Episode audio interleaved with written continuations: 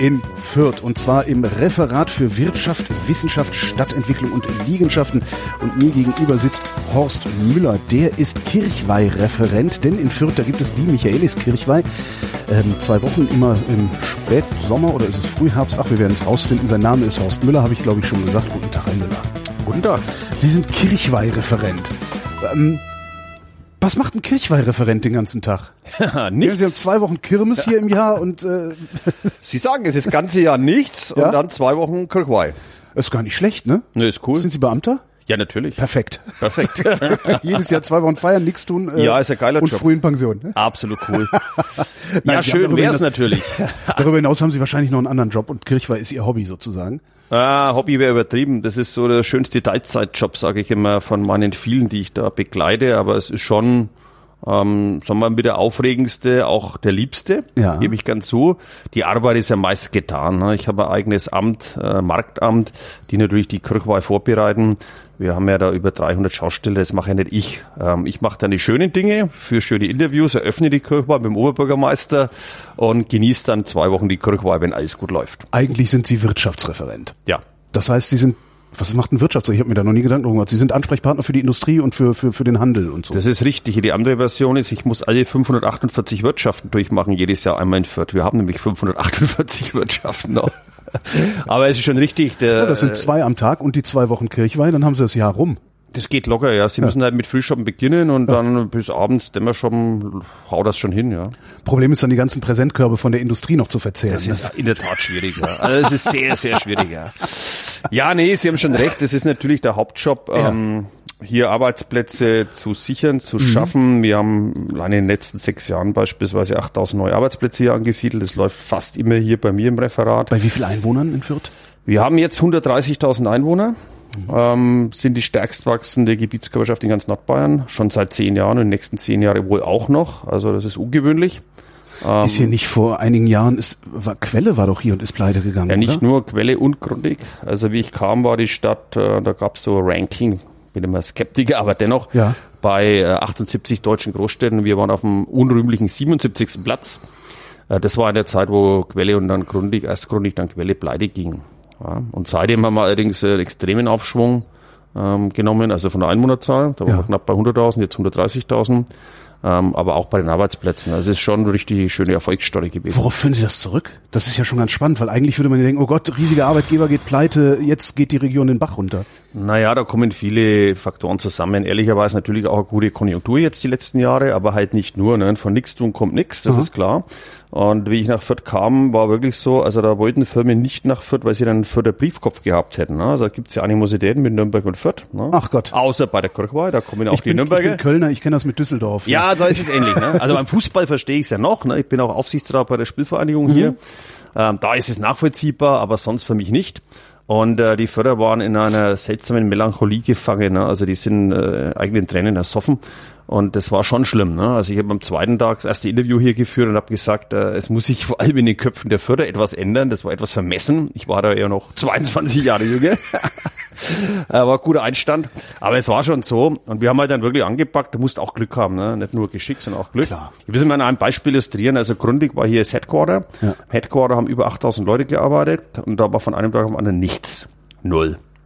100.000 Quadratmeter Leerstand, Gebäude aus den 50er und 60er Jahren. Da kommt niemand freiwillig, da kommt keiner freiwillig. Ja. Und dann haben wir die vermessene Idee gehabt, wir machen hier was äh, Universitäres. Wir sind die einzige Großstadt ohne universitäre Einrichtung gewesen und haben dann gesagt, pass auf, neue Materialien, ja, das ist tatsächlich was äh, Zukunftsweisendes und haben hier peu à peu Fraunhofer, universitäre Einrichtungen und so weiter angesiedelt. Da ist auch viel Fördergeld geflossen, aber von alleine wäre da gar nichts gegangen. Ja. Der Investor war aus, äh, aus UK, also England, äh, hat vom hier gar nichts gewusst und wir haben ihm auf dem Silbertablett eigentlich die Ansiedlung gebracht. Aber das Ding ist wieder voll, ja, das ist schön, haben wir leider keine Zeit hinzugehen, heißt jetzt Uferstadt, arbeiten 4000 Leute, komplett gefüllt, ist richtig geil, an der Begnitz gelegen, richtig schön. Ja. Also du musst was tun, musst auch das Glück und Geschick haben und dann ja, gibt's ja hier Erfolgsstories. Haben Sie von Anfang an die Kirchweih dann noch betreut? Ja. Wie war die damals? Wie ist sie heute? Aber wir fangen heute an. Ne? Es ist die zweitgrößte in Bayern. Ja, mittlerweile. Warum nicht die größte? Weil es das Oktoberfest gibt. Tatsächlich, das Oktoberfest ist äh, die. Das Oktoberfest ist eine Kirchweih. Naja, Kirchweih und Volksfest. Also wenn man Kirchweih alleine nimmt, ja, oder äh, Straßenkirchweih gar, ja, das sind wir die größte in Deutschland, vermutlich sogar die größte in Europa. Aber wenn man das unter Volksfeste subsumiert, und da war das ja meistens, ne? Also ja. wenn es auch so Aufstellungen gibt vom Schaustellerverband oder Wirtschaftswoche war auch drinnen. Da gehören wir zu den zehn größten Volksfesten in Deutschland mhm. und sind und werden immer bleiben. Das zweitgrößte nur in Bayern, weil klar, äh, Oktoberfest mit sechs Millionen Besucher kann man nicht stoppen. Wir haben aber im letzten Jahr zwei Millionen Besucher gehabt. Das ist schon eine sehr, sehr ordentliche Zahl. Und wie ich kam, also vor 20 Jahren ungefähr, hatten wir ähm, 500.000er Marke zu knacken. Und dann ist es schon vermessen, eine Kirchweih, die damals auch schon über 900 Jahre war, ne, jetzt so 950 Jahre gibt, eine der ältesten überhaupt, ähm, da was zu verändern, ne, das ist schon Harakiri irgendwo. Ne? Also wenn sie das Falsche machen, dann haben sie ja mal den Job die längste Zeit gehabt. Ja, aber hätte damals irgendwas schiefgehen können, ja. wenn die Stadt sowieso deprimiert war? Ähm, ja, hätte schon, wenn es dann eine der wenigen Dinge, wo sie nicht deprimiert okay. war, nämlich zur Kirchweihzeit. da kommen ja sogar die Nürnberger. Ja, gut, hätte sie alkoholfrei kostenlos ausgeschenkt. Ja, das Das wäre cool gewesen. nee, wir haben heute so einen ähm, Teilbereich vor zehn Jahren, elf Jahren dazugenommen. Das ist die kleine Förderfreiheit. Da gibt's ja große Förderfreiheit und eine kleine. Ähm, das war kein Kirchweihgelände. Es hat sich mir aber nie erschlossen, weil es ein logischer Rundlauf war und damit haben wir auch die Fläche natürlich erweitert. Wir müssen, glaube ich, kurz über die Topografie der Stadt sprechen. Ne? Ähm, ja, die Topografie. Also Sie sagten Straßenkirchweih, das heißt, es ist äh, Richtig. Buden und Fahr Schaugeschäfte und, und, und alles ist aufgereiht die Straße lang. Ja, nicht nur Straße, wir haben auch Plätze dazwischen, ja. aber es ist fast die gesamte Innenstadt. Und das ist wie natürlich viel, schon was. Wie viel Meter ist die lang? Also äh, die reinen Stände sind ungefähr 50.000 Quadratmeter, wo nur Stände stehen und es sind ungefähr 300, die wir jedes mhm. Jahr haben. Mhm. Ähm, und wie gesagt, es gibt so in der Innenstadt nicht. In Soest gibt es ja Allerheiligen Kirmes. Ähm, die hat ähnlich viele Stände, ist aber dauert nicht so lange und hat weniger Besucher. Also wir sind tatsächlich, Soest wirbt damit, dass wir die größte in Europa sind. Soest, Nordrhein-Westfalen. Jawohl. Stimmt aber nicht, weil wir größer sind. aber in der fränkischen Bescheidenheit haben wir das eigentlich nie so proklamiert. Allerdings sind wir jetzt seit zwei Jahren dabei, der letzte Jahr das erste Mal, wir sind wirklich die Größten in Deutschland. Damit wohl auch die Größten in Europa. Ähm, ja, das ist so, äh, Innenstadt ist natürlich eine andere Herausforderung. Sie haben keinen mhm. Platz, äh, wo Sie da hingehen und da stellen Sie die Buden auf, sondern Sie sperren hier vor meinem Haus äh, eine Bundesstraße. Ja? Eine Bundesstraße sperren Sie mal drei Wochen. Ja? Zack. Sie sperren eine Bundesstraße. Wir sperren eine Bundesstraße. Das ist die B8, die sperren wir hier. Ja? So. Und dann ist natürlich die gesamte Innenstadt dicht. Auch in der Innenstadt wohnen ja 15.000, 18.000 Menschen, ja, die müssen ja auch jeden Tag wieder äh, nach Hause kommen. Also das ist schon eine extreme Herausforderung, ne? auch für die Lärmbelästigung natürlich, für alles. Ne? Sicherheit, ganz neues Thema, also nicht nur Anschläge, mhm. sondern auch Brandsicherheit, alles grenzwertig, alles sehr grenzwertig. Ja? Äh, manche Sachen gehen eigentlich gar nicht, wenn sie zu 100% die Vorschriften erfüllen. Und deswegen ist das eine gigantische Herausforderung. Wie lösen Sie das Problem der gesperrten Innenstadt und der Bewohner in der Innenstadt? Da sind die Fördersöhne sehr geduldig, ne, weil die Kirchweih ist schon eine heilige Kuh. Und es geht. Ja. Also da gibt's erstaunlicherweise, was sehr selten ist in Deutschland, weil wir haben ja überall Beschwerden, auch in Fürth in der berühmten Gustavstraße, der Kneipenmeile. Die ah, wo ich gestern Abend, wo äh, Sie ja. jetzt mhm. kennen, genau. Mhm. Da gab's einen Irren, ja, ich muss so sagen leider, ähm, der zog daher, ja, ein Preuße, nicht aus Berlin. Ernsthaft? Nicht das, ernsthaft, ja. Siemensianer, der fand das mediterrane Flair sehr schön. Zwei Jahre später fand das nicht mehr schön und seitdem haben wir über 50 Klagen gehabt. Ja, der hat alle Gastwirte verklagt, die Stadt verklagt. Und zwar, dass also spätestens um 10 Uhr Schicht im Schacht ist, auch bei so einem Wetter wie heute. Äh, und der ist also, sagen wir so, äh, war bekannt, ja, hat in mhm. anderen Städten das schon gemacht und hat hier fast diese Straße zerstört. Wenn Sie so jemanden haben, dann gute Nacht haben wir, das Klopfen, Gott sei Dank bei der Kirchweih nicht. Ja. Gar keinen bislang. Und das ist schon erstaunlich, weil da ist natürlich laut, ja, die geht jeden Abend bis 23 Uhr. Mhm. Und bis dann Ruhe ist, ist natürlich Mitternacht. Und klar, da haben sie schon Trubel mitten in der Stadt, ne, auch als Anwohner. Aber es funktioniert. Und zwar gut. So, Sie kamen vor 20 Jahren hier hin, da war die Kirchweih noch kleiner, dann haben sie an irgendeinem Rad gedreht. Äh, was, was, was haben sie gemacht? Naja, wir haben nicht nur die Fläche vergrößert, sondern wir haben eines gemacht. Diese Kirchweih hieß auch immer, es ist eine Wirtshauskirchweih. Das heißt, wenn die Leute sich hinsetzen wollten ne, mhm. zum Trinken, dann mussten sie in ein Wirtshaus gehen. Das ist soweit so gut, hat aber mit Lebenswirklichkeit nicht mehr viel zu tun. Wenn so ein Wetter ist wie heute und auch im Oktober, beginnt der Ende September, Anfang Oktober die Kirchweih. Dieses Jahr äh, ähm, 28. September geht's Genau. los.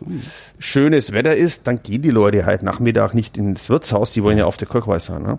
Und dann waren natürlich die, erstmal brauchst du Platz dafür und dann ist die große Frage, stellst du jetzt da ein Bierzeltchen? Ne? Und da habe ich mich mit Händen und Füßen gewehrt. Es gab nie Bierzelte, das hätte auch nie zu dem Charakter für der Kirchweih gepasst, 0,0. Ja?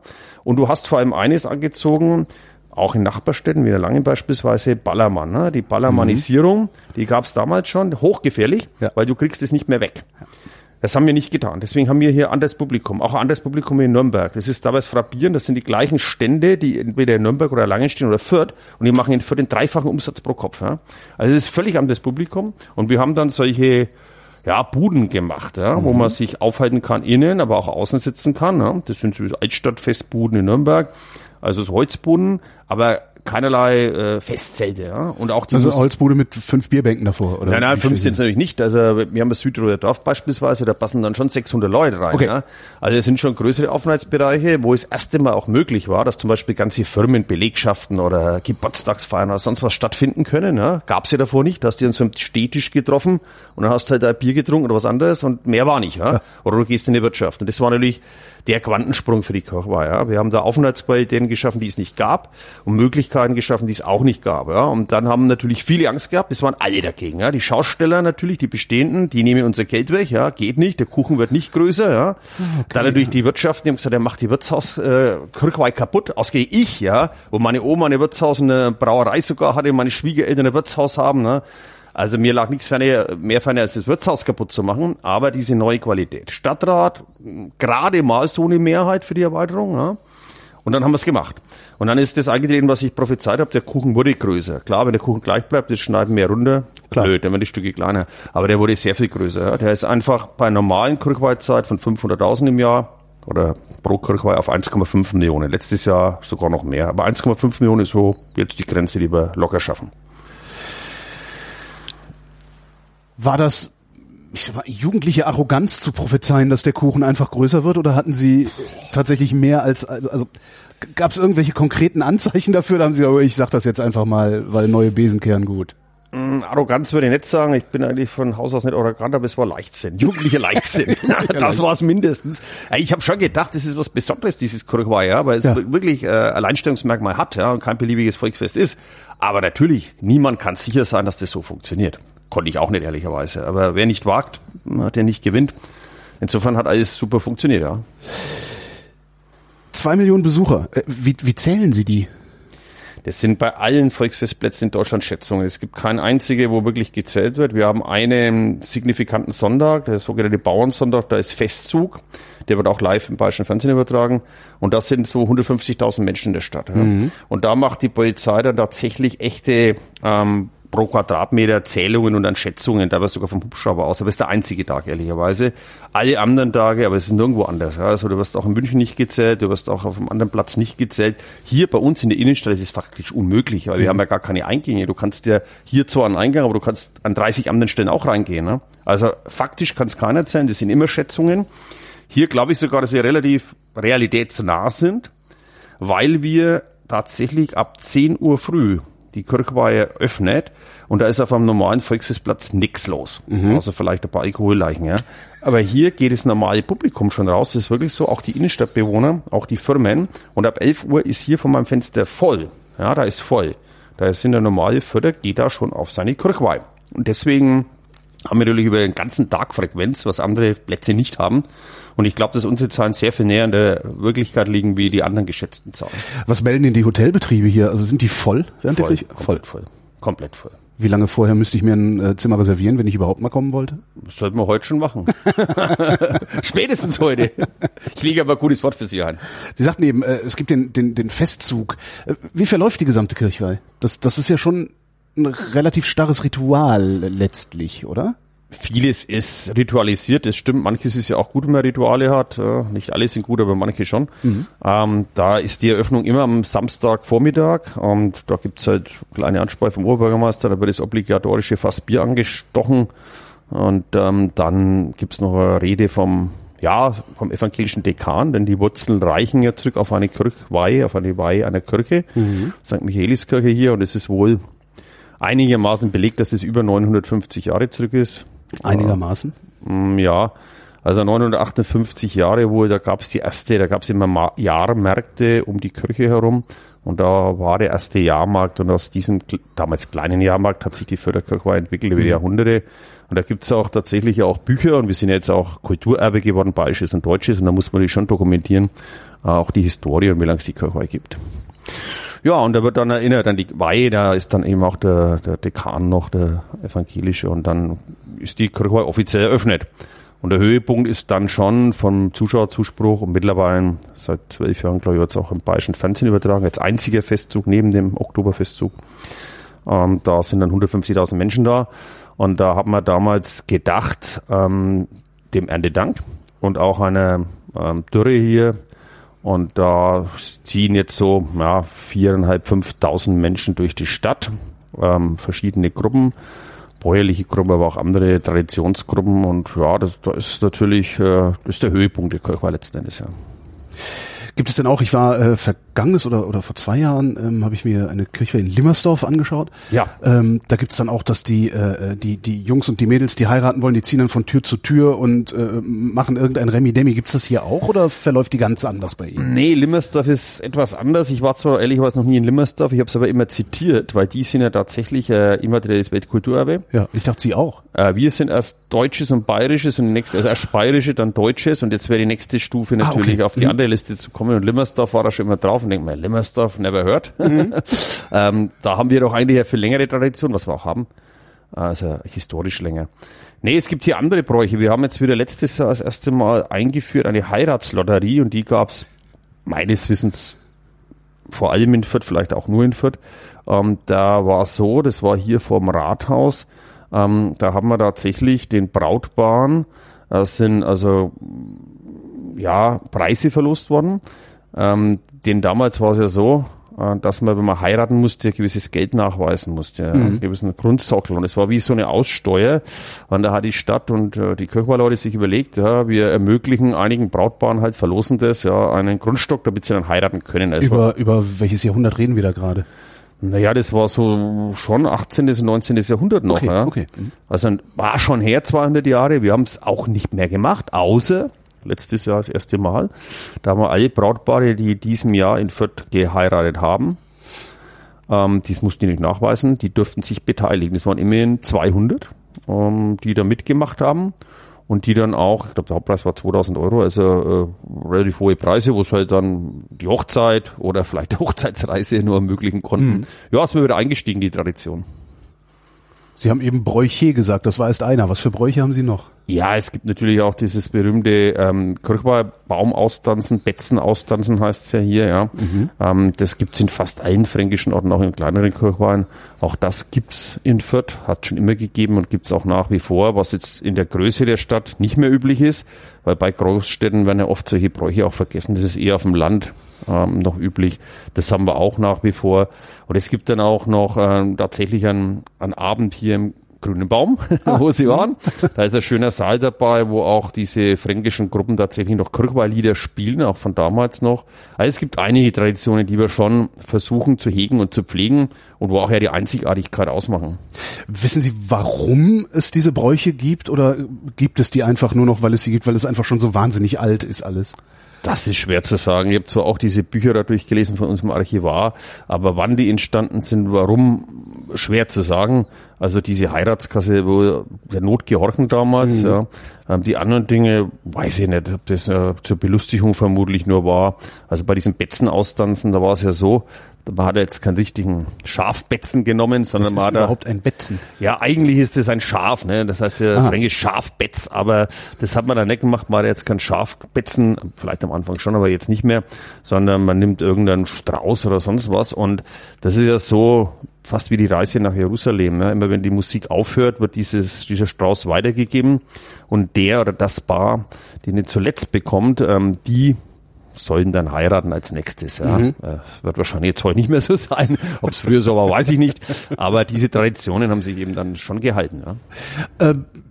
Wie reagiert denn eigentlich die Kirche auf die Kirchweih, weil was ich was ich häufiger schon gehört habe, ist, dass es äh, den Kirchen, also den lokalen Kirchen, oft gar nicht so recht ist, dass da so eine riesige Party veranstaltet wird, äh, weil das nicht mehr, ja, wie soll ich sagen, ja nicht mehr nicht mehr dicht genug an der Religiosität eigentlich ist.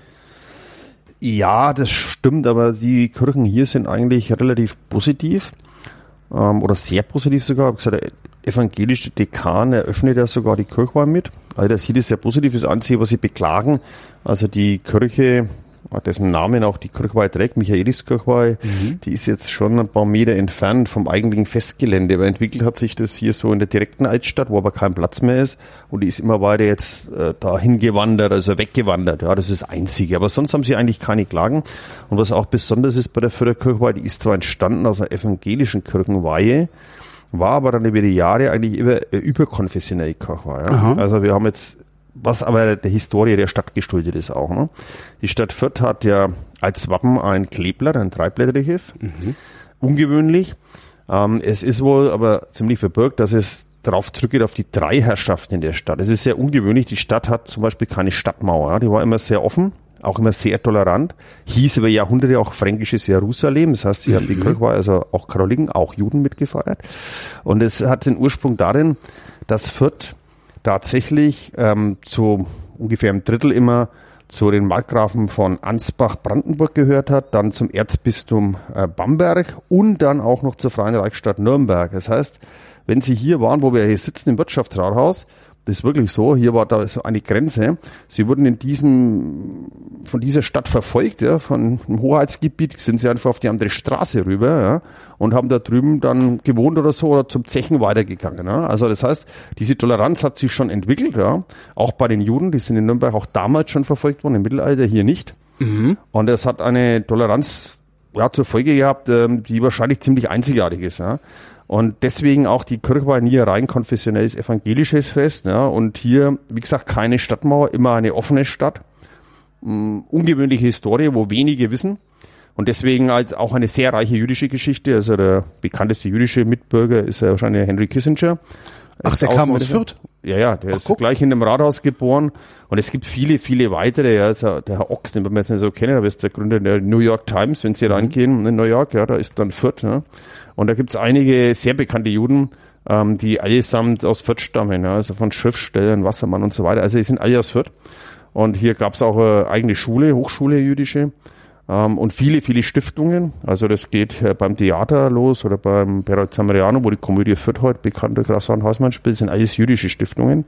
Und deswegen hat sich das so entwickelt. Und auch die Kirche war eine etwas andere Historie, was übrigens sehr wichtig war, auch bei der Bewertung für das Kulturerbe. Ja. Da ist das reine schiere Alter nicht ausschlaggebend, sondern beispielsweise diese Historie.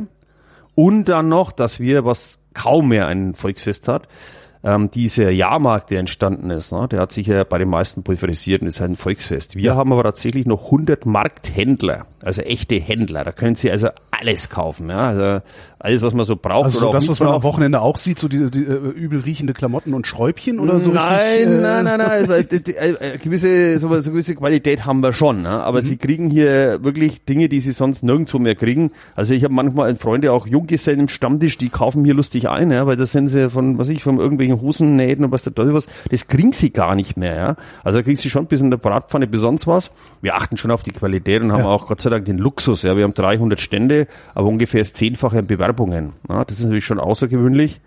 Ähm, das ist sehr außergewöhnlich sogar deswegen können wir uns schon den Luxus leisten, da auszuwählen. Aber 100 Stände im Händlerbereich ist sehr, sehr ungewöhnlich oder wahrscheinlich einzigartig in Deutschland. Es gibt so nirgendwo mehr. Wenn Sie zehnmal so viele Bewerbungen, nach welchen Kriterien wählen Sie denn da aus? Das ist ja furchtbar. Ja, mittlerweile ist es in der Tat furchtbar, weil wie so vieles in Deutschland ne, wird auch das beklagt mittlerweile. Ne? Also wenn einer nicht genommen wird, äh, das hat es früher nicht gegeben, ne? weil wenn dann einer die Stadt verklagt hat, dass er nicht steht hier, dann war schon klar, selbst wenn wir verloren haben, der wird da nie stehen mehr. Ja, ja. genau. Äh, wir hatten so einen Fall beim Riesenrad, ja, da hat uns einer verklagt. Das ist aber ein Schauspieler aus Fürth. Mhm. Und es hat schon ein Gewicht bei der Kommission auch, wenn es ein Einheimischer ist. Aber natürlich gibt's noch höhere Riesenräder. Ne? Der hat uns verklagt, das ist klar. Der hat auch gewonnen. Das heißt, wir müssen einmal alle zehn Jahre einen anderen hinstellen, aber das ist klar, dass es nicht der ist, der uns äh, da verklagt hat. Ja. Das wird ein anderer sein. Also das heißt, es gibt jetzt objektive Kriterien, ne, die mittlerweile justiziabel sein müssen. Da steht dann halt drin Qualität, Quantität, Aussehen und so weiter. Wobei manches natürlich schon subjektiv ist, ehrlicherweise. Ja. Also äh, klar, wenn ich jetzt für Riesenrad, da habe ich vielleicht zehn Bewerbungen, da kann ich es vergleichen. Bei anderen Dingen wird es schwierig. Und wir haben natürlich auch hier Traditionsstände, die wir jedes Jahr auch stellen dürfen. Zum Beispiel Backers, ja, das sind so Reibekuchen, fränkische. Ah, ja. Mhm. Ja. Und die sind hier wirklich einzigartig. Die sind von der Qualität super und ähm, die stehen jedes Jahr. Die sind auch für der Schausteller. Es sind ohnehin sehr viele sogar aus Fürth Schausteller. Aber darüber hinaus versuchen wir natürlich schon einen Wechsel, den wir auch machen müssen übrigens. Also wir sind gehalten, mindestens zehn Prozent zu wechseln jedes Jahr, Neuheiten zu bringen. Müssen wir, müssen wir auch nachweisen. Und dann, wenn einer sich benachteiligt fühlt, dann kann er in der Tat auch klagen. Also es ist schon ein Raster, an dem sich mein Marktamt hält. Und wir besprechen dann auch im zuständigen Stadtratsausschuss nicht 300 Bewerbungen oder 3000 gar, ne, machen wir nicht, sondern die hauptsächlich großen mhm. Fahrgeschäfte und Gastronomiebetriebe, die werden in der Tat einem Stadtratsausschuss vorgelegt. Und der entscheidet dann letzten Endes, ja, die stehen da dieses Jahr. Ne? Das ist also schon auch politisch sogar mittlerweile, ja. Wie sieht eigentlich die komplette Orga aus? Wann fangen Sie an? Sie sagten, Sie haben, äh, eigentlich arbeiten Sie was anderes. eigentlich sind Sie Wirtschaftsreferent. Wann fangen Sie an, an der Kirchweih zu arbeiten? Also wenn jetzt am 28.09. anfängt dieses Jahr, also 2019, wann haben Sie angefangen dran zu arbeiten? Also eigentlich geht, äh, ja, nach dem Spiel, vor dem Spiel. Also es ist so, wenn die Kirchweih rum ist, dann beginnt mein Marktamt eigentlich zwei Wochen später mit der neuen Ausschreibung für die nächste Kirchweih. Und die Vergabesitzung Stadtrat ist tatsächlich vor Weihnachten, also im gleichen Jahr noch vor Weihnachten. Also das, das sind Ausschreibungen für die Stände, für die Fahrgeschäfte, ja, für, ja, für die Schausteller. Okay. Ja. Die werden ja bundesweit ausgeschrieben, klar. Und äh, das geht sehr schnell weiter dann. Und dann gibt's halt Vergaben und Zulassungen und so weiter. Ist auch ganz schöne Arbeit oder auch Absagen. Ähm, das macht, wie gesagt, mal Marktamt. Ähm, das sind fünf Leute, die kümmern sich um die Kirchweih, auch um andere kleinere Feste ähm, in Fürth oder auch um den neuen Fürther Wochenmarkt ähm, der sehr schön geworden ist. Muss man ein bisschen Eigenwerbung betreiben. Aber auch mit kleinen. Wann ist der immer? Der ist jeden Tag, von Montag bis Samstag. Jeden Tag. Jeden Tag. Und ähm, kann man mal schauen, das ist genau auf dem Kirchweihgelände, auf dem Hauptplatz für der Freiheit, was die extreme Herausforderung darstellt. Da stehen Buden, die 48 Wochen des Jahres da stehen, aber vier Wochen nicht da stehen können. Ach je. Und die muss man dann weg schaffen können. Am besten auf einmal, die kann man nicht zerlegen. Und deswegen ist der Wochenmarkt, den es seit 18. Mai erst gibt diesen Jahres, so gebaut, dass die Buden wirklich sehr schön ausschauen, aber eigentlich äh, so wie in Container gebaut sind, die können sie ah. auf einmal auf einen Tieflader. Das gab's, gibt's nirgendwo, also in Deutschland nirgendwo. In München waren wir, Viktualienmarkt, Leute, bei Kollegen von mir, die haben uns schlicht für verrückt erklärt, ja, dass sowas gar nicht geht, überhaupt nicht machbar ist bei den deutschen Vorschriften. Es ist auch nicht lustig bei deutschen Vorschriften. Da ist Kirk war schon nicht lustig, aber das ja. ist noch, noch krasser. Also, solche Dinge macht man auch mit. Aber es ist tatsächlich so, das geht eigentlich gleich weiter, um auf die Frage zurückzukommen nach der Kirchweih. Und die heiße Phase beginnt dann, ja, so zwei Wochen vor der Kirchweih und dann die Woche davor, äh, das muss ja immer so just in time, möglichst kurz davor. Sie können ja Bundesstraße ja nicht vier Wochen davor sperren. Aber mit, mit wem verhandeln Sie das überhaupt? Also ich bin sehr fasziniert, dass Sie eine Bundesstraße gesperrt kriegen. Ja, das ist auch ungewöhnlich. Also Bundesstraße ist deswegen ungewöhnlich, da haben Sie recht, weil das kann man als Stadt nicht alleine beschließen. Aber das machen wir schon seit Jahrzehnten so und wir zeigen das lediglich an und die Umleitung ist natürlich eine andere Geschichte, die ist schon das ist schon eine Herausforderung, ja. ja und die ja. Leute müssen ja reinfahren. Wir haben auch ein Einkaufszentrum, auch die Parkgarage muss man noch anfahren können. Also das ist schon gigantisch, ja. Also da arbeiten natürlich andere Straßenverkehrsamt, alle möglichen noch mit, ja. Und wenn die hier auffahren, ja, also da geht's richtig los. Am Dienstag davor, am Samstag äh, ist die Eröffnung. Dann werden hier die Straßen gesperrt, werden neue Markierungen gelbe drauf gemacht. Na, ist hier Remi Demi und zwar die ganze Nacht durch. Ja? Also es ist nicht so, dass meine Mitarbeiter sagen, so, 18 äh, Uhr ist Schicht im Schacht, ja. Die gehen da vielleicht um drei Uhr nachts heim und sind um sechs Uhr früh wieder da, ja. Also da äh, übernachten auch hier gleich, ne? Ja. Ähm, da geht's jetzt richtig ran. Das ist schon ein richtiger Act und das ist natürlich viel, viel mehr Aufwand, ne? Und Herausforderung, als auf einer grünen Wiese sowas hinzustellen, ist ja klar. Mit allem, mit Stromversorgung, mit allem. Das ist natürlich schon gigantisch. Ne? Sie bauen eine kleine Stadt hier auf, mitten in der Stadt. Mhm. Ja. Ich erinnere mich dran aus einem früheren Beruf, wenn ich ein Stativ mit einer Kamera auf den Gehweg stellen wollte, um irgendetwas zu filmen, brauchte ich eine Sondernutzungsgenehmigung. Ja. Haben Sie da freie Hand oder müssen Sie das alles auch beantragen, als wären Sie eine ja, privatwirtschaftliche Firma, die mal eben die Innenstadt haben will? Nee, wir, also die müssen nicht Einzelgenehmigung beantragen. Wir haben schon das gesamte Kirchweihgelände ist praktisch Sondernutzung für diese Ja. zwei Wochen. Ne? Also das müssen die nicht machen.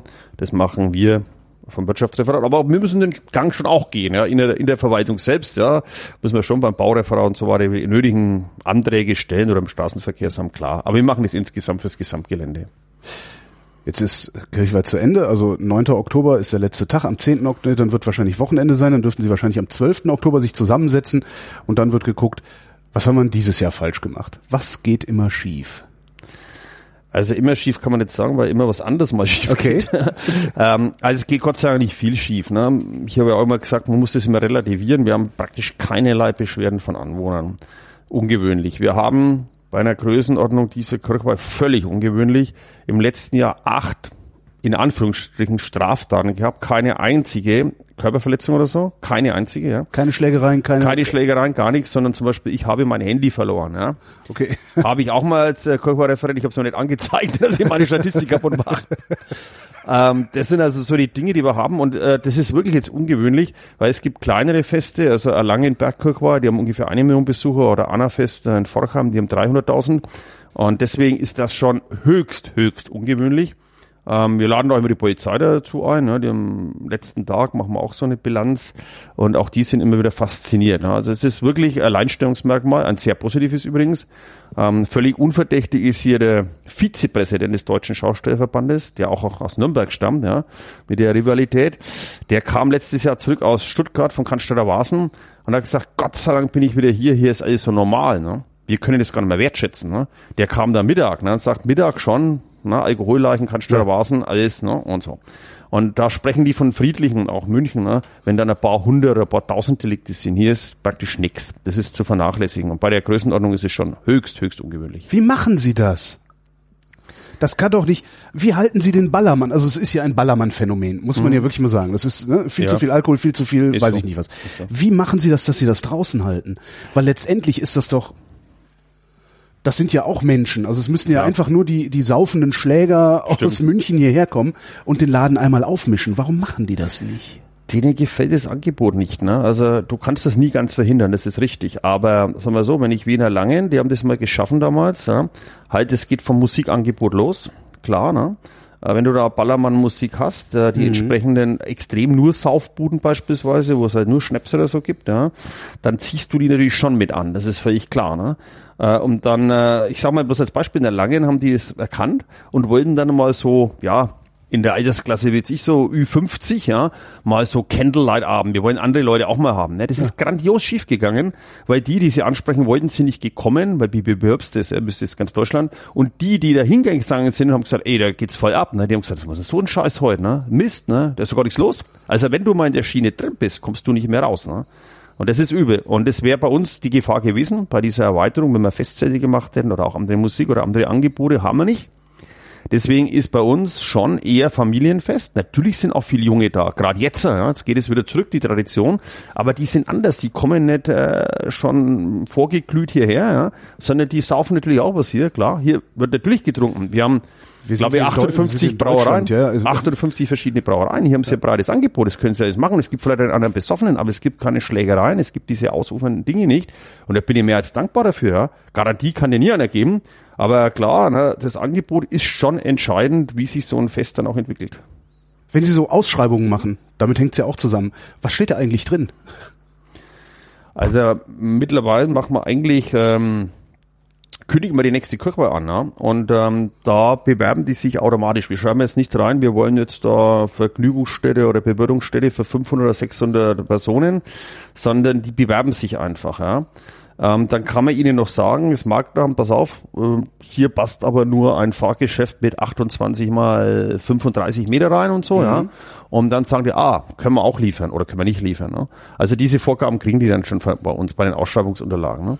Aber es ist jetzt nicht so ein, so ein, so ein, so ein Pflichtenheft, wie man es kennt, wenn man eine richtige Ausschreibung macht. Doch, das ist schon ein Pflichtenheft, ne? aber die können sich erst mal blind bewerben und dann schauen wir, ob wir die überhaupt irgendwo unterbringen. Und wenn dann die echte Bewerbung kommt, die echte, ja, Ja. dann ist das in der Tat schon wie ein Pflichtenheft. Das ist schon richtig, ja.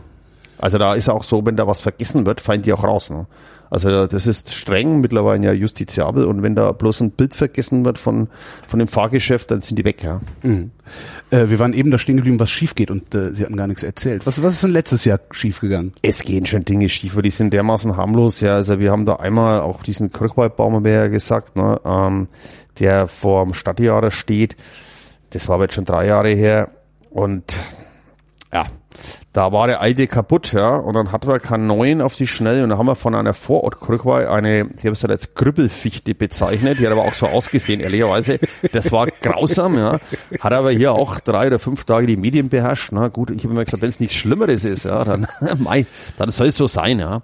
Solche das, Dinge gibt's natürlich. Das kann doch, ich, ich, ich kann das kaum glauben, dass sie das, das sind ja Luxusprobleme, die sie haben. Das sind in der Tat Luxusprobleme. Ich sage das auch jedes Jahr, wenn man dann äh, solche Dinge auf so einem Niveau jammern, ja. ja. Oder es gibt ja mal tatsächlich von Leuten zwei Beschwerden und nicht einmal von Anwohnern oder irgendwas zwei bei so einer Veranstaltung, ja, mit, mit eineinhalb, zwei Millionen Besuchern, da ist das nichts. Einfach nichts, ja.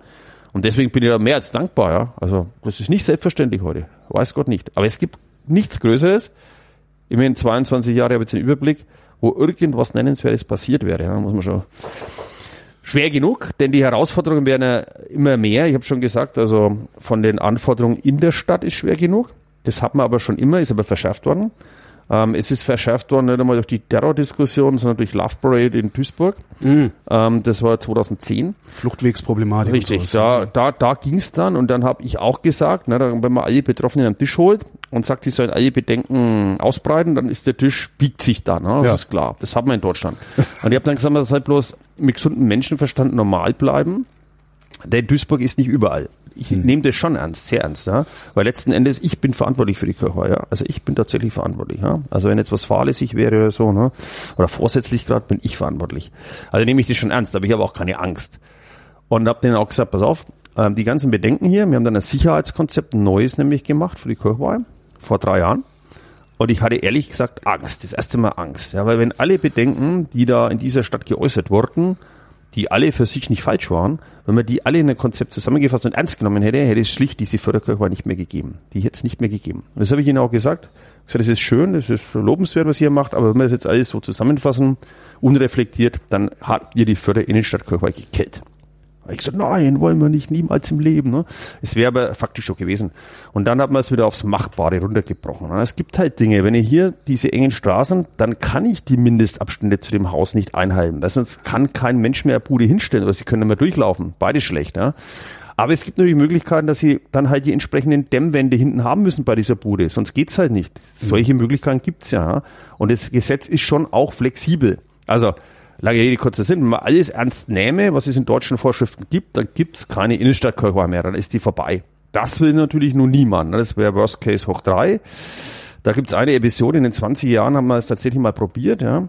Also da waren, glaube ich, ein Jahr oder zwei Jahre, die Kirchweih ist aus der Innenstadt rausgenommen worden, ja, vor die Stadt.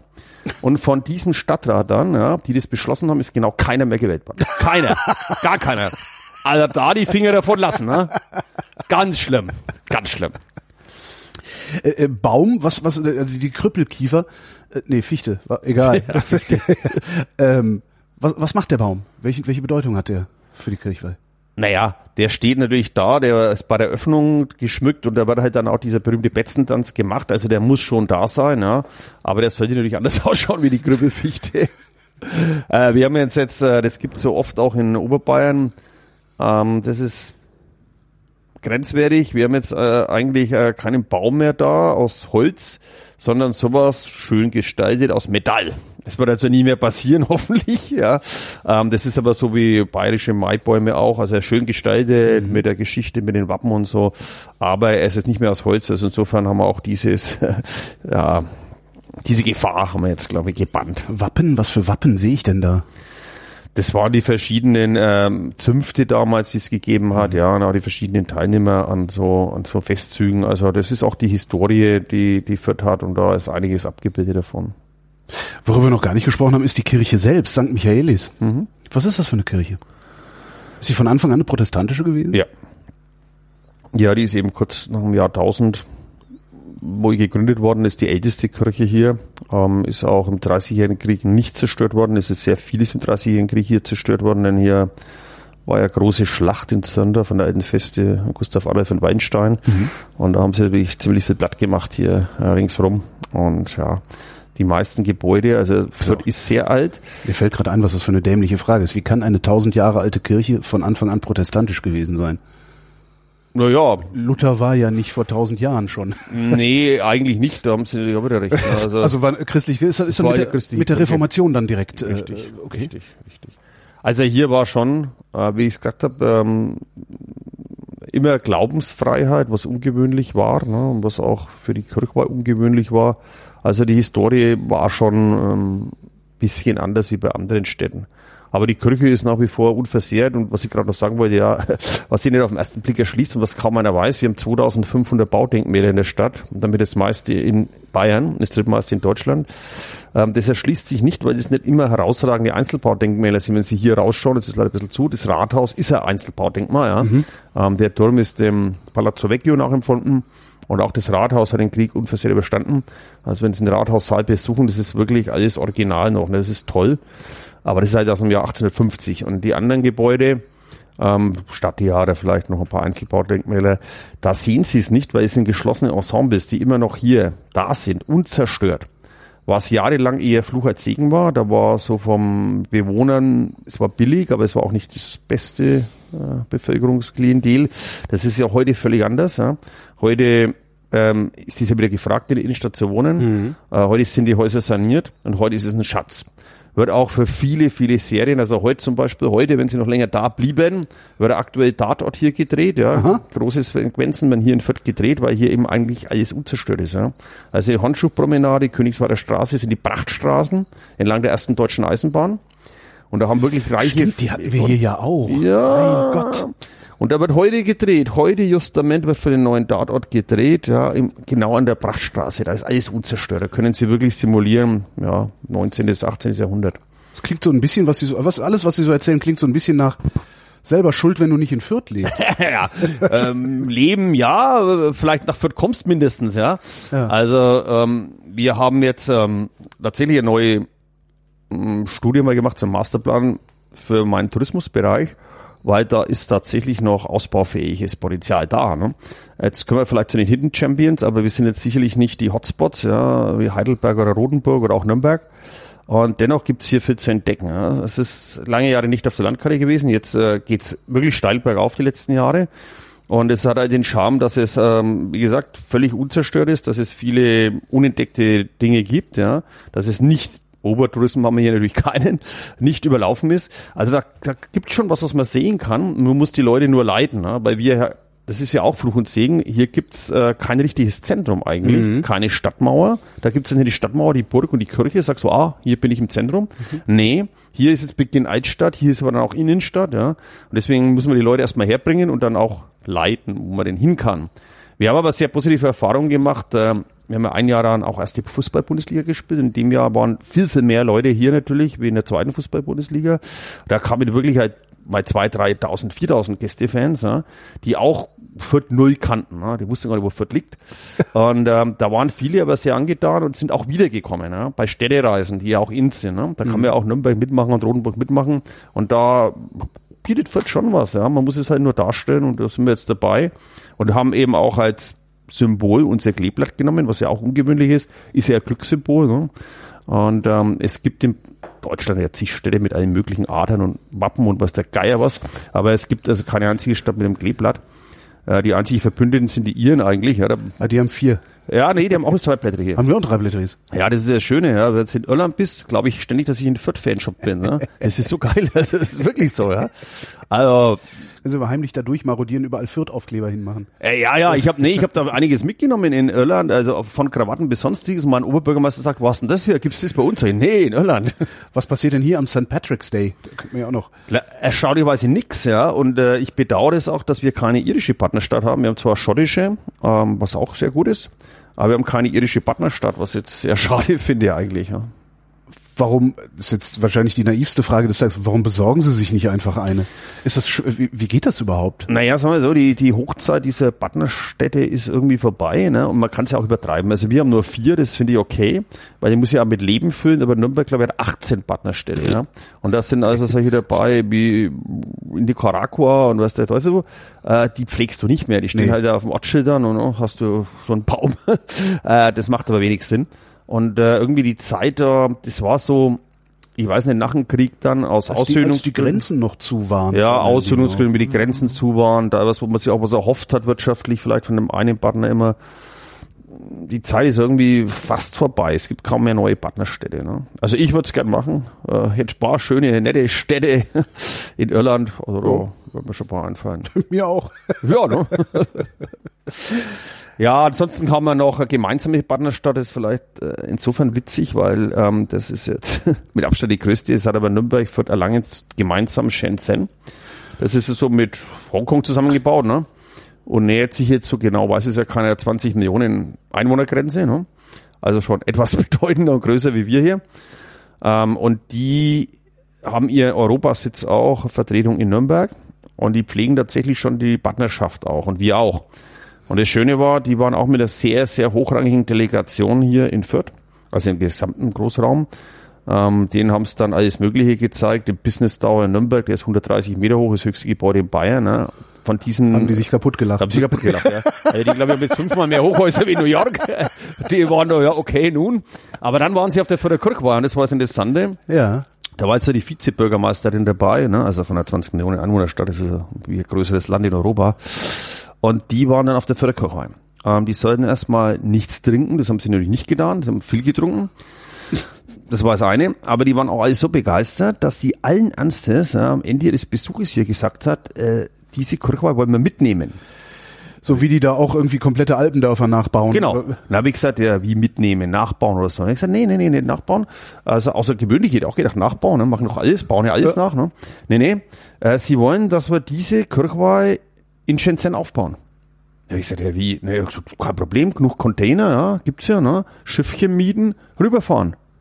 Und das war jetzt kein Joke, ja. Also mit dem Chef, wir haben ja zwei Verbände, diese Schausteller und dann auch diese Händler.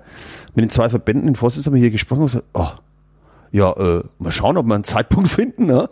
Ähm, haben dann in der Tat länger drüber geredet. Die ist aber das nächste Mal nicht mehr gewählt oder entfernt worden. äh, die war dann nicht mehr im Amt und dann hat sie das verlaufen. Aber der ist völlig ernst gemeint, ja. Und das war für mich wirklich das kurioseste Erlebnis überhaupt in den 22 Jahren. Die wollte die Förderkirchweih mitnehmen. Einfach einpacken, mitnehmen, aufbauen darüber wieder. Kosten, egal. Die denken da in anderen Dimensionen als Völlig. wir hier, ne? Ich habe den Shenzhen mal gesehen, die haben in ihrem Vergnügungspark, ja, haben die Europa praktisch nachgebaut. Ne? Alle bedeutenden Gebäude von allen Städten haben die nachgebaut. Ne? Und der ist nicht klar, der Vergnügungspark, klar. Ne? Klar, das sind die Dimensionen. Und die Kirchweih, ja, warte, ne? da hätten wir einen Platz gefunden oder was weggesprengt, was weiß ich. Ja, Platz hätten wir gefunden. Wa- Wir warten einfach noch ein paar Jahre, dann sind wir der Vergnügungspark der Chinesen, dann haben wir die Kirchweih immer noch im Dorf. Ja, teilweise ist es schon so. das stimmt. ja, die Chinesen kommen vielleicht auch künftig mehr nach Fürth, wenn ich sagen darf, denn die pilgern jetzt ja auch zum großen Teil nach Trier, ne, wegen Karl Marx.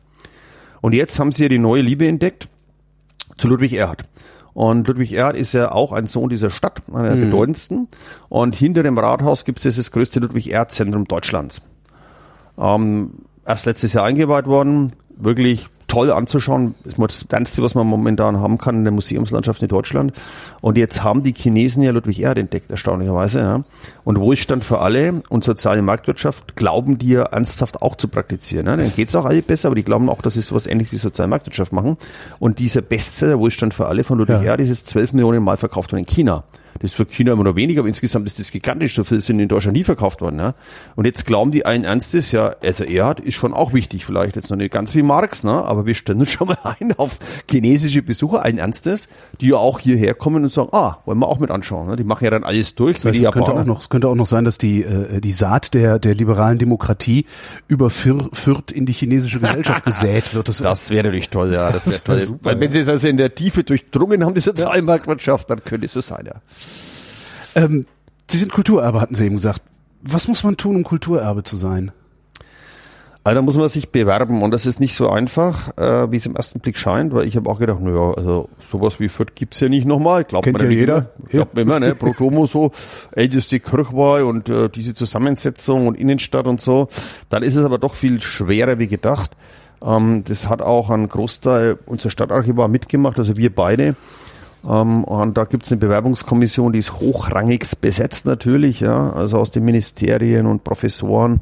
Und die bewerten dann tatsächlich, ja, ob man das dann auch verdient hat. Ne? Das kann ja jeder sagen, meine Stadt ist die schönste, meine Kirche ist die schönste. Aber das sind dann schon sehr benible Kriterien. Einige davon haben wir schon angesprochen. Da geht's natürlich ums Alter, da geht's um die Besonderheiten und so. Ne? Warum so ist das noch? Das wird ja immer mehr, auch diese Kulturerbestätten. Ne? Ja. Und da muss man schon auch aufpassen, dass es nicht beliebig wird. Deswegen wird es immer schwerer, jetzt reinzukommen, ehrlicherweise. Und das haben wir halt mal probiert. Wir hatten den ersten Anlauf vor drei Jahren, da waren wir ehrlich gesagt schlecht vorbereitet und sind auch durchgefallen. Und dann haben wir gesagt, entweder lässt man das ja, oder macht es vernünftig. Und wir haben es dann, zweite Alternative, machen wir vernünftig. Ja. Hätten wir natürlich nochmal durchfallen können, blamierst dir ein Stück weit auch, auch klar, ne? ist auch nicht schön. Aber erstaunlicherweise, oder nicht erstaunlicherweise, ich habe es ja eigentlich immer gedacht, dass wir es sind, weil man dann bayerisches und vor wenigen Wochen, da haben wir die Auszeichnung noch gar nicht gekriegt, also die bayerische, habe ich da drin, die Zeichen ist so ein Porzellanlöwe, ja, und so eine Urkunde, war schön, Schloss äh, in München, Schleißheim, haben wir das bekommen, äh, schöner Festakt. Ähnlich waren wir heute übrigens, vier Stunden und naja. Aber es war ganz nett und dann wenige, vor wenigen Wochen haben wir auch ähm, die deutsche Auszeichnung, die wir in Berlin entgegennehmen, aber noch nicht entgegengenommen haben, wo wir uns vielleicht nochmal sehen könnten. Können wir machen. Das ist eine gute Idee. Kirchweih haben wir da aber nicht. Nee, das ist nach der Kirchweih, Gott sei Dank. Also während der Kirchweih können wir nicht weg hier. Nee, ich meine, in Berlin haben wir keine Kirchweih. Da nicht. nee, da habt ihr nicht. Aber ich weiß, wo man sonst einen trinken gehen kann. Das ist wichtig. Wenn wir jetzt hier diese Sendung machen und alle einladen, nach Fürth zu kommen, wie viel Menschen verkraftet die Kirchweih? Das ist eine gute Frage, denn die habe ich mir auch schon gestellt. Äh, Es ist ja so, ne, viele ähm, touristische Destinationen, die ersticken im eigenen Erfolg. Ja. Und das ist, also musst du nicht mal nur Overtourismus haben, aber wenn ich jetzt jemand erzähle, hier ist es also schön, klar, das bleibt immer so, die Stadt bleibt auch immer so, die Buden auch, aber sag auch nicht so wie am Oktoberfest oder so, ja, du wirst nicht nur durchgeschoben, ja, ist schön. Jetzt kommt ihr aber an den berühmten Bauernsonntag, wo der an die Dankfestzug ist, wo Minimum 150.000 Menschen auf sehr engem Platz sind, ja, wahrscheinlich auch mehr teilweise, dann sagt ihr alles schön gut an die Kirchweih, aber da ist nichts mehr ruhig, ne? Beschaulich, da ist es voll. Und da denke ich mir, puh, wenn es jeden Tag so wäre, wird's kritisch. Und letztes Jahr war es so, da haben wir auch Stadtjubiläum, deswegen vier Tage länger Kirchweih, deswegen auch weit über zwei Millionen Besucher und es war ein richtiges Bombenwetter, es war super Wetter. Ähm, da waren manche Tage, die Wochenenden vor allem, schon grenzwertig. Ja? Also mehr möchte ich gar nicht haben. Weil dann ist es wirklich so, was wir immer geschafft haben bei der Erweiterung, was mir extrem wichtig war, den Charakter nicht zu verlieren. Die Gefahr ist ja riesengroß. Wenn du eine Veranstaltung hast, die vor 20 Jahren oder 15 Jahren was noch dreimal kleiner war, Ja. dann kann die Veranstaltung ganz anders ausschauen, dreimal größer. Ne? Und das ist nicht passiert, Gott sei Dank. Aber jetzt nochmal dreimal größer übertreibe jetzt wäre unmöglich. Unmöglich. Also ich sage mal, die Grenze ist an sich erreicht. Wir haben vor zwei Jahren nochmal eine kleine Erweiterung gemacht, aber es waren halt zwölf Buden oder so. Aber jetzt ist eigentlich schon, jetzt ist schon Ebbe, also Schluss, ja. Also mehr, größer eigentlich nicht. Jetzt geht's eher darum, was schwer genug ist, den Standard, den wir jetzt haben, zu halten. Ist ja schwer genug, wohin zu kommen. Manchmal ist es noch schwerer, es zu halten. Also noch größer möchte ich gar nicht werden. Die Quantität ist schön, aber immer neue Zahlen, da fragt immer die Presse und neue Rekordzahlen. Nee, du, also über zwei Millionen möchte ich gar nicht haben. Das reicht, absolut. Die Grenze des Wachstums. Letztendlich ja. Also hier schon. Vielleicht qualitatives Wachstum, da kann man immer wieder mal Akzente, auch wenn man in anderen Städten ist, schaue ich mir gern was an. Ja. Man kann auch da was verbessern, man kann auch mal andere Buden, wo man gar nicht kennt. Aber was jetzt schon erstaunlich war, und das finde ich eigentlich mit ähm, erstaunlichsten überhaupt, wir haben jetzt tatsächlich Schausteller in dem Bereich ähm, Kinderfahrgeschäfte zum Beispiel, die jetzt lieber nach Fürth gehen, wie nach München zum Oktoberfest. Das ist kein Spaß. Ja. Das erste Mal, wie einer gesagt hat, er will mir verarschen, weil die überschneiden sich teilweise wenige Tage. Also du kannst nicht auf beiden Festen stehen. Und dann sagt er, ja, aber jetzt mich verarschen will, ja, wenn der in München ist, sagt er, also in München, und das ist halt das Bittere, was wir vermieden haben, das sind die Fahrgeschäfte, also mindestens am späten Nachmittag, nur noch die Illumination für die Bierzelte. Ja. Das ist die schöne Beleuchtung, das musst du auch haben, aber da möchtest du als Familie nicht mehr hingehen. Ja. Das heißt, da verdienen die nichts mehr. Ja? Und das ist natürlich schon bitter, wenn mir alles sagt, dass er auf dem größten Volksfest der Welt ja weg will und nach Fürth. Ja, oh Gott, wenn man das einer gesagt hätte vor 20 Jahren, hätte ich gesagt, unmöglich. Ja. Äh, das ist tatsächlich passiert.